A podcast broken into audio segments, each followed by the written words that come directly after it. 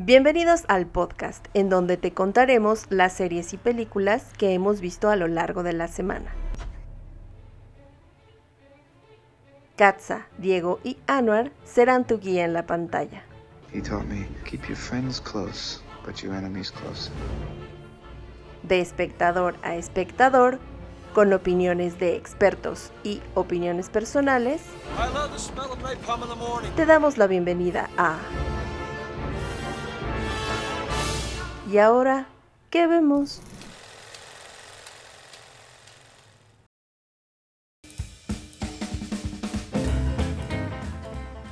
¿Qué tal? Muy buenos días, buenas tardes, buenas noches, queridos seguidores de ¿Y ahora qué vemos? Con mucho gusto de tenerlos nuevamente por acá, escuchando nuestras recomendaciones de series y películas que hemos visto a lo largo de la semana. Como siempre, voy a saludar a Diego. ¿Cómo estás? Hola, muy buenas tardes. No, bueno, en realidad son noches, ¿no? Días, tardes. Tardes, Pues podrían estar escuchando a hora. madrugadas, este, días de la semana, meses, años. Años. No, espero que se encuentren muy bien. Muchas gracias por eh, escucharnos en nuestras plataformas en las que nos encontramos ahora: eh, Himalaya, este, Google Podcast, mm, Spotify, Spotify. Anchor. Ah, no, ah. Bueno, sí, Anchor también, ¿no? Sí, Anchor Sí, también Anchor es también. plataforma de podcast. Áncora. Y eh, eh, bueno, espero que se encuentren muy lucas. Anuar, ¿cómo estás? Muy buenas noches. Fíjate que estaba, ahorita que estabas diciendo sobre cuándo nos escuchan, pues un saludo al futuro, ¿no? Es precisamente un saludo al futuro, ya sea en, en donde esté, eh, pues este vitaje llega a ustedes. Live long and Eh, prosper. buenas noches. Muy, buenas, buenas amigos. muy bien, pues el día de hoy les traemos una película animada que recién se acaba de subir a la plataforma de Disney Plus. Estamos hablando de una película de comedia y aventura. Una disculpa por eso. Estamos hablando. Oye, Alberta, ¿por qué asustaste a tus hermanos? ¿Qué están jugando? Porque sí, porque estoy, estoy aquí. Estaban jugando y pues se le acercaron. Bueno, el- esta película se encuentra disponible en el catálogo de Netflix. Se llama Luca y es una gran No, en tendencia. Disney Plus. Ah, sí, perdón, en Disney Plus tienes toda la Otra razón. vez. Guau, amo Netflix, amo Netflix. Sí, Netflix, perdón, está en. Disney Plus, está en Disney Plus. Y en Cudeso también. Y Luca es una película estadounidense de animación. Es obviamente creada, producida, dirigida y todo lo demás por Pixar. Impagada. eh, eh, y pagada y todo lo demás por Pixar.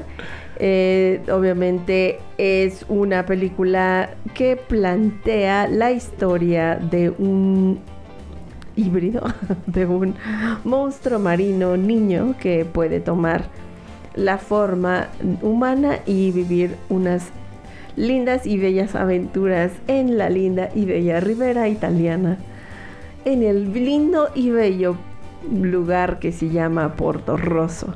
Es un lugar real, Porto Rosso sí existe.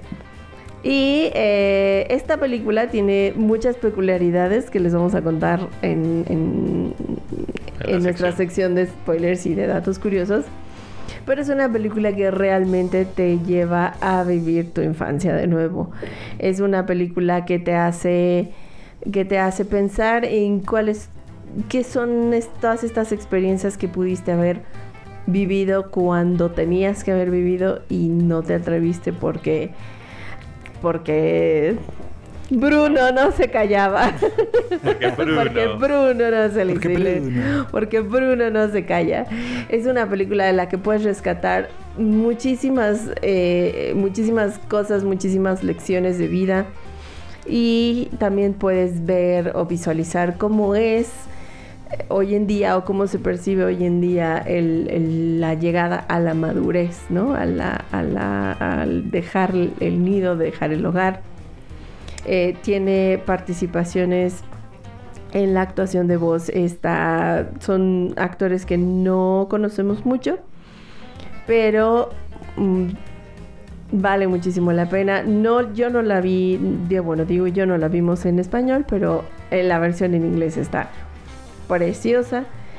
El soundtrack está impresionante. El color, la, la, Sí, manches. la paleta de colores está brutal. Creo que Pixar está experimentando, está yendo muy, muy lejos en este tema de, de la paleta de color y la psicología del color. Lo vimos ya con Soul, lo vimos con Raya y ahora lo estamos viendo con Luca. Está impresionante, o sea, son, son colores que, vamos, ni cuando hicimos Nemo, ¿no? Bueno, cuando vimos Nemo, que no la hicimos, ¿no? No, Y tiene una vez. incluso, inc- Y tienen una Una Vespa. incluso Toy Story se ve opaca, ¿no? Ya cuando Sí. la comparas con Coco, Sí, sí, sí. Luca y todas estas Sí. cosas impresionantes. Definitivamente están experimentando muchísimo con eso. Y yo la recomiendo en un 100%. Es una película muy linda. En recepción trae 85% de, de pulgarcito arriba con la audiencia de Google. Y pues yo la recomiendo así en un 100%. Ah. A mí me encantó Luca, la recomiendo en un 100%, está muy bonita, eh, la historia está increíble. Y fíjate, no sé si fueron los diferentes tipos de lectura que, que uno le da a la peli. Eh, una está esa parte de- del brinco a la madurez y um, yo la vi con en la onda del, discurso del racismo, ¿no? Entonces está buena este, este rollo, ¿no? Está bastante, bastante interesante. Eh, no sé si sea mi, está entre mi top de favoritas de Pixar, pero sí definitivamente es una obra de arte. Es como ver un cuadro. Aparte no sé si notaron que se sentía que había como unas partes que eran como acuarelas o... Está increíble, o sea, yo sí flipé con la animación. Y si la ven, Sí. ahí está increíble. Sí, sí, Sí, la animación sí es una joyísima. 100%. Ujú. Diego. Bueno, es una película que de inicio está hecha para la televisión. Sí. Definitivamente, eh, yo no me imaginé verla en, en el cine. No sé si sea por la, la situación en la que nos encontramos hoy en día. Pero creo que está hecha para la- el formato de pantalla chica. Como, como dice Katza y, y Anuar, es una película que tiene una paleta de colores increíble. Eh, básicamente toda la película estás viendo que estás como en una pintura exactamente. Eh, la representación de lo que es el, el pueblo de Porto Rosso. Porto Rosso. Que por cierto, como dato curioso, cada vez que mencionaban el pueblo me acordaba del restaurante De y me daba y me daba hambre. Ay, una pastita. Y como bien manejan muy sutil, como dice Anuar, el tema del racismo, como dice Katza, el tema de la madurez, eh, el tema de la amistad, lo manejan de una forma tan distinta a lo que Pixar en ocasiones anteriores lo había, lo había manejado. El, tener un, un amigo entrañable, pero al mismo tiempo dejarlo ir porque cada, cada uno toma caminos diferentes. Pero saber que siempre van a estar ahí porque pues porque esas son las verdaderas amistades, ¿no? Las que se quedan aunque no aunque no se vean. Y Ahora sí voy a llorar, estuvo buenísimo eso. Y que, y, y como dice Katza, ¿no? El, el crecer, el, el irte del nido, el experimentar lo, lo que Bruno no deja que experimentes porque hay algo en tu cabeza Miedo. que dice no lo hagas porque es peligroso y que existe alguien que te impulsa a, a salir adelante, ¿no? Vale mucho la pena ver la película. Tiene muchos mensajes. No es una película que tenga uno. Tiene muchos mensajes.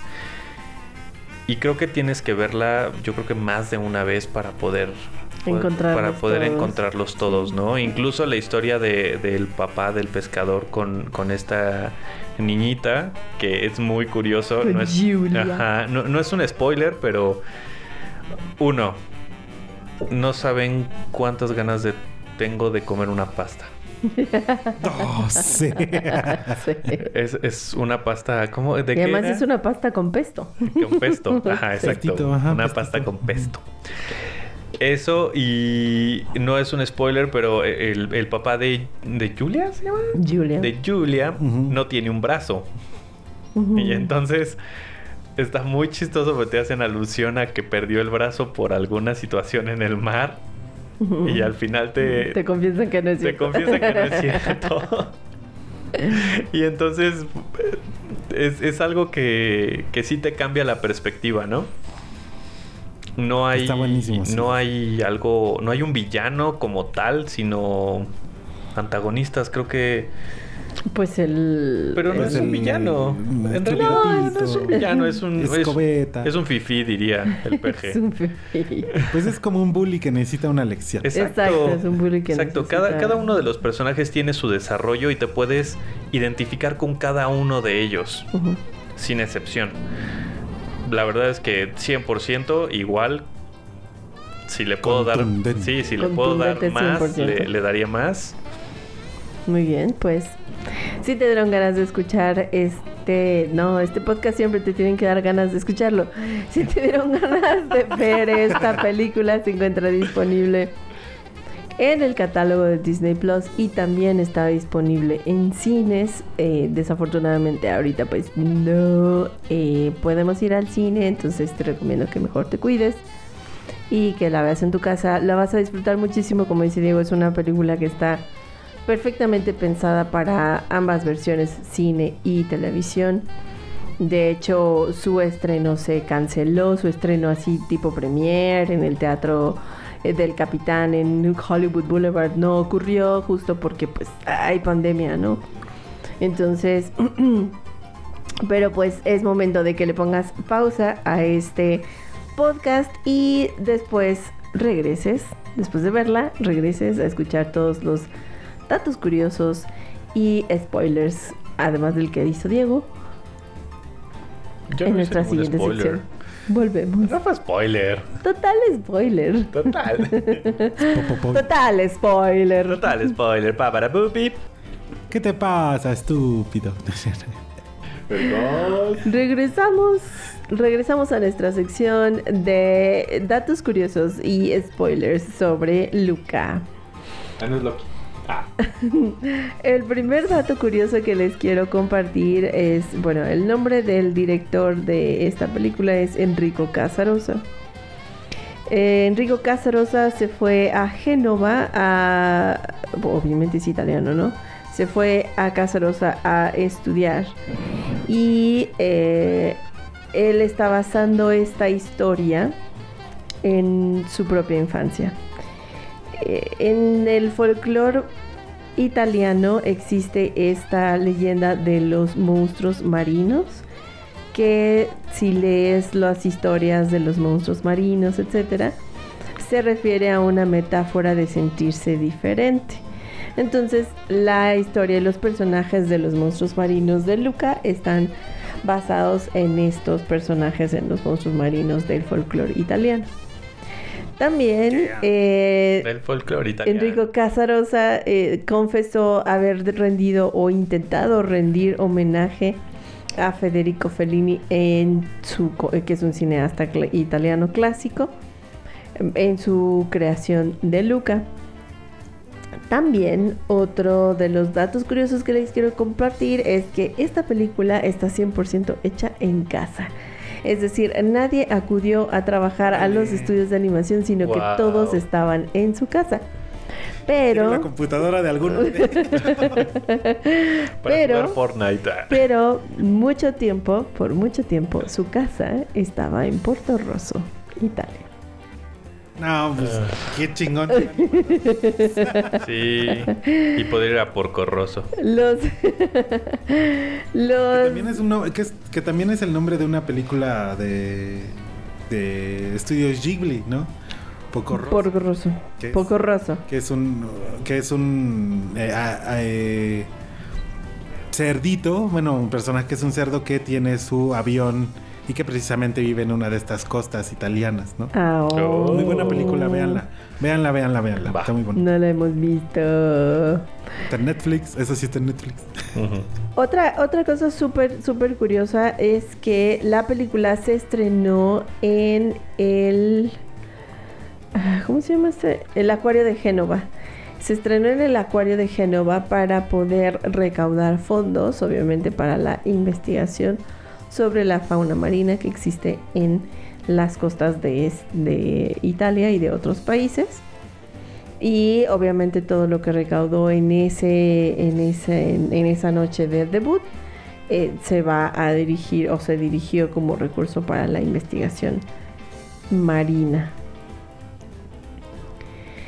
Buenísimo. Buenísimo, sí. Oiga, yo quiero saber, ¿no, ¿no, estará por ahí el dato curioso de pura casualidad de cuánto le costó a Disney la marca, mencionarla, dibujarla y tener... No creo. ¿Vespa? No creo. Yo, creo, que más bien fue como un sponsorship. Mm, yo creo que, ajá. Fue como una, De hecho, se ve como patrocinio. más un patrocinio y un comercial. Mm. Es más, podría preguntar más, ¿cuánto le costó a Vespa salir, en, salir en la película de Luca? No mames. Y aparte son unas motos muy bonitas. Fíjate sí. que el, el, el, en, en, ese tema, Vespa es símbolo de Italia.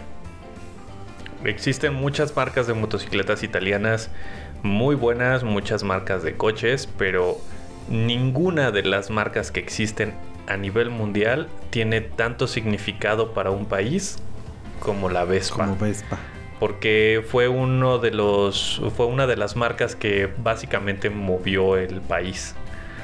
Movió a la gente del país. Y es muy cierto lo que dicen en la película, ¿no? Era tener una Vespa, era guau, ¿no? traes una Vespa, era uh -huh. como traer un coche de super bueno, pues es que son los años 50, aunque no lo, aunque la película creo que tiene una atmósfera casi atemporal. Sí. La intención es que sí, son los años 50. Entonces, da, tener una Vespa en ese tiempo y en este tipo de lugares mágicos como hasta las costas de Italia. Hasta la piel se me puso chinita porque de hecho digo, eso es en Italia, ¿no? En Italia en esa época. Hoy en día a nivel mundial la, hay un, todo un culto sobre, sobre eso, sobre ese tema y, y para mucha gente es tener una Vespa es, es otro nivel, es como tener una Harley. O sea, a ese, a ese nivel llega, ¿no? Entonces, por eso hacen tan, tan referente ese... Sí esa marca. Sí, es parte de la cultura, así como Es la Harley la es parte de la cultura americana, Vespa es parte de la cultura italiana. Es correcto. Pues- ahora quiere un Ferrari. Ahora quiero un Ferrari, quiero, quiero un Fiat. Un Hay una Vespa 500. Edición México, Sí.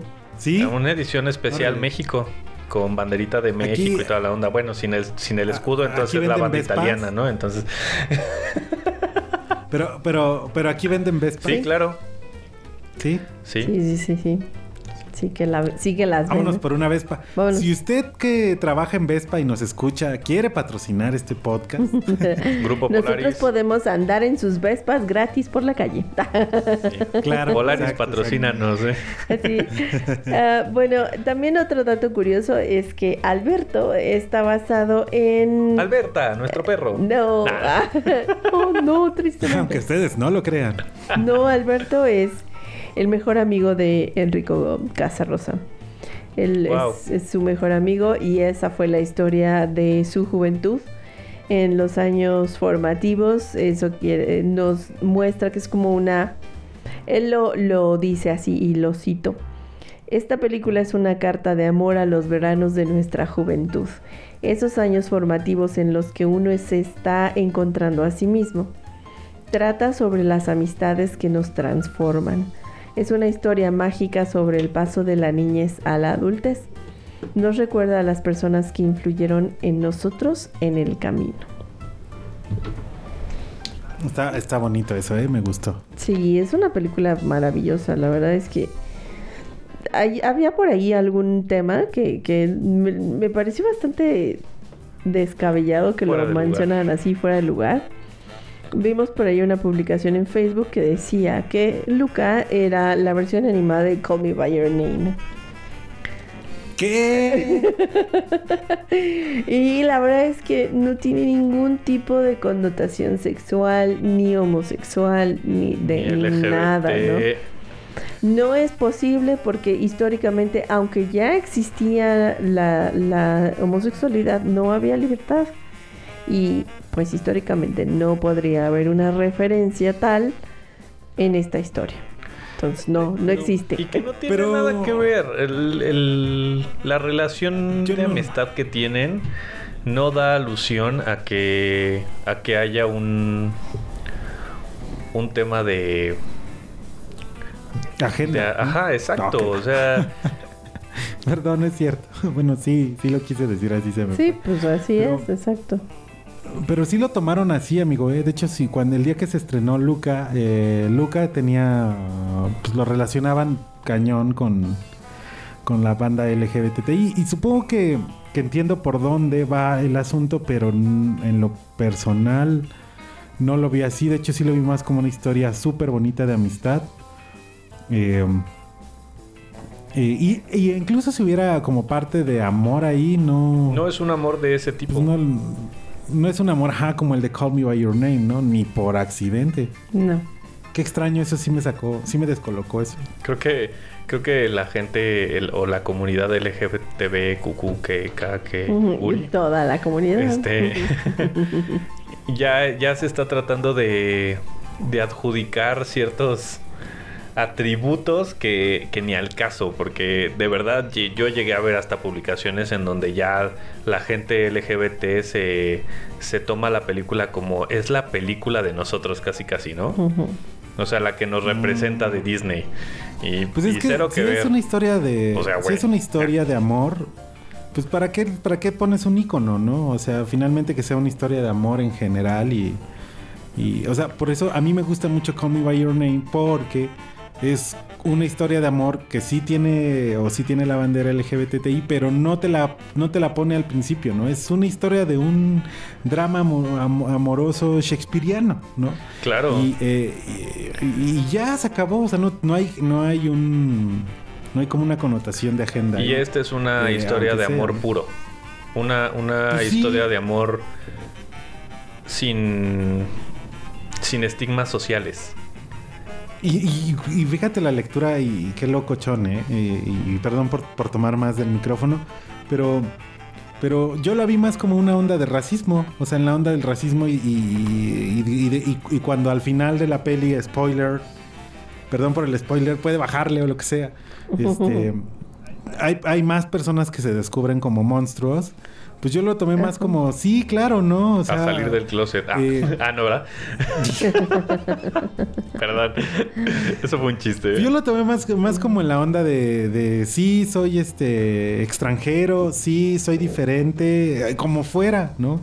Y, y convivimos con todas esas personas a diario y no debes de temer. Bueno, ya entendí ahora con lo que estoy hablando y hablando en voz alta, más o menos por donde la banda LGBT Sí, sí, sí, sí. cree que va por ahí, ¿no? Sí, pero, Pero, pero según yo no va por no sé. va más por el lado ya- del ya- ya racismo, me como confundí. dices.